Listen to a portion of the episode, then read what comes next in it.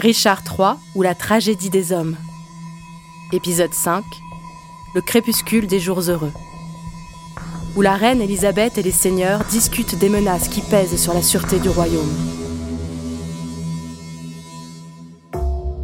Vous avez déchiré les entrailles du fils de votre souverain, que vous aviez juré de chérir et de défendre. Comment pouvez-vous invoquer contre moi la terrible loi de Dieu quand vous l'avez vous-même enfreinte à un tel degré Hélas. Mais pour qui ai-je fait cet acte criminel? Pour Édouard? Pour mon frère? Pour son bien? Il ne t'envoie pas m'assassiner pour cela. Qui donc a fait de vous son sanglant ministre? L'amour de mon frère. Le diable et ma fureur. L'amour de votre frère. Mon devoir et vos fautes m'incitent à présent à vous arrêter. Si tu aimes vraiment mon frère, ne me hais pas. Si tu es payé pour ceci, retire-toi. Et je t'enverrai mon frère Gloucester qui te rétribuera plus pour ma vie qu'Edward ne le ferait pour l'annonce de ma mort. Vous vous trompez. Non, il m'aime. Et je lui suis cher. Cela ne se peut pas.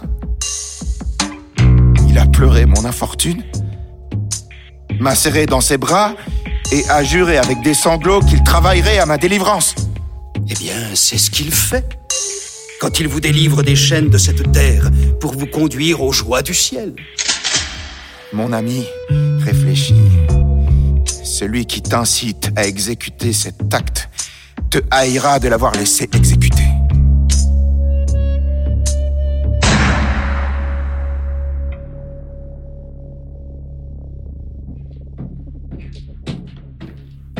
Mon bon seigneur chambellan, Mon gracieux seigneur, comment votre seigneurie a-t-elle supporté l'emprisonnement?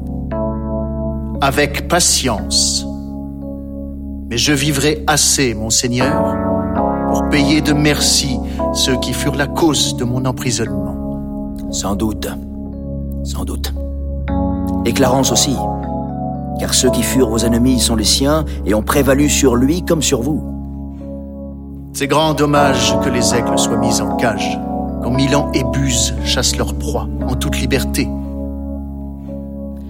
Quelle nouvelle au dehors Le roi est malade, et ses médecins sont très inquiets pour lui. Voilà par Saint-Jean une fort mauvaise nouvelle. Duc de Gloucester, Madame, Monseigneur chambellan. Prenez patience, madame. Nul doute que Sa Majesté ne retrouve bientôt sa santé coutumière. Votre angoisse ne fait qu'aggraver son mal. Aussi, pour l'amour de Dieu, gardez bon espoir et réconfortez sa grâce par des regards vifs et joyeux. S'il mourait, que m'arriverait-il? Nul autre malheur que la perte d'un tel seigneur. La perte d'un tel seigneur contient tous les malheurs.